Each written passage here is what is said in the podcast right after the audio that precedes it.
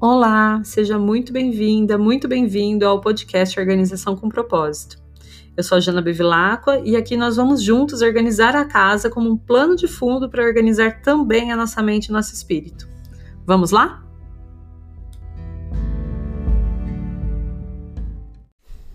Bom dia, bom dia. Dia 18 de fevereiro, quinta-feira, e a lua hoje está em touro o dia inteiro, com alguns aspectos desafiadores que podem impactar nos nossos relacionamentos. Touro representa o nosso corpo físico, a nossa resiliência, a nossa força e todas as sensações físicas também.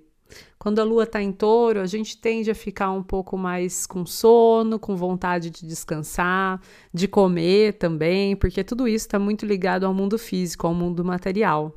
E a gente também costuma se sentir mais sensível fisicamente falando, pode sentir também algum tipo de desconforto na garganta e também se sentir mais sensual. O Sol hoje entra em peixes, então vai trazer para todo esse mês o assunto da espiritualidade, das artes, da criatividade, da sensibilidade. E também um pouquinho de distração e chororô. Aliás, parabéns, piscianas! Mercúrio continua retrógrado, pedindo para a gente calma e revisão até o dia 20, quando finalmente ele vai retomar o seu movimento direto, facilitando novamente a nossa comunicação, o trânsito e diminuindo bastante aí os problemas com eletroeletrônicos, eletrodomésticos e etc. E hoje é quinta-feira, né? Um dia regido por Júpiter, aquele planeta grandão que expande, que faz tudo crescer, que expande a nossa mente também.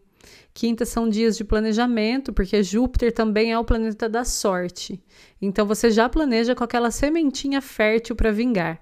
E estamos também na lua nova, que é ótimo também para isso, no signo de Touro, que traz a materialização das coisas. Se não fosse esse Mercúrio retrógrado, hoje seria o dia perfeito para manifestar o seu dia ideal, a sua vida ideal. Porém, com Mercúrio retrógrado, a sugestão é planejar com consciência de que tudo pode mudar. É como se você lançasse sementes de possibilidades, mas sem se apegar muito no resultado final. É um momento de plantar e confiar que tudo que virá sempre vai ser para o nosso bem e para nossa evolução. Um assunto super de peixes também, né? Tá vendo como tudo se conecta?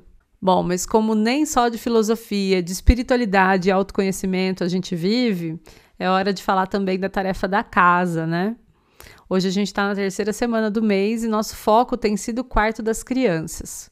Ou o quarto de hóspedes, ou um cômodo extra, caso você não tenha esses outros dois ambientes. Hoje a gente vai limpar os brinquedos dos pequenos e colocar as pelúcias para lavar. E se for no quarto de hóspedes, você pode fazer a mesma coisa com as almofadas. E se for no quarto extra, você pode focar em fazer o que precisa ser feito. Quanto ao trabalho, a hora agora é de viajar um pouco, fazendo brainstorm, analisar concorrente e planejar o que pode fazer para melhorar o seu projeto ou o seu trabalho no geral.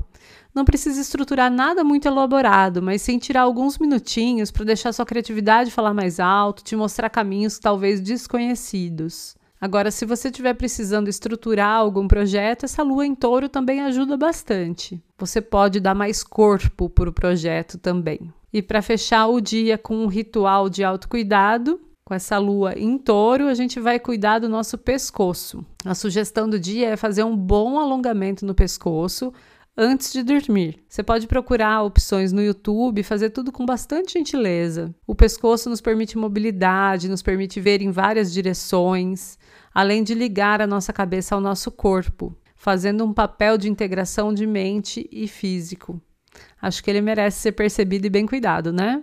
Então vamos lá para nossa quinta-feira. Eu espero que você tenha um ótimo dia e que você volte aqui amanhã para a gente se ver mais uma vez.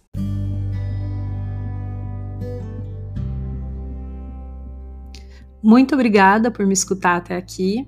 Se você gostou desse episódio do podcast, eu convido você a compartilhar com seus amigos com seus parentes ou com as pessoas que você conhece que estejam precisando de uma dosezinha de organização e de propósito na vida delas. E também me seguir lá no meu Instagram, janabevilacqua, onde eu compartilho bastante sobre esses e outros assuntos. Muito obrigada mais uma vez e até o próximo episódio.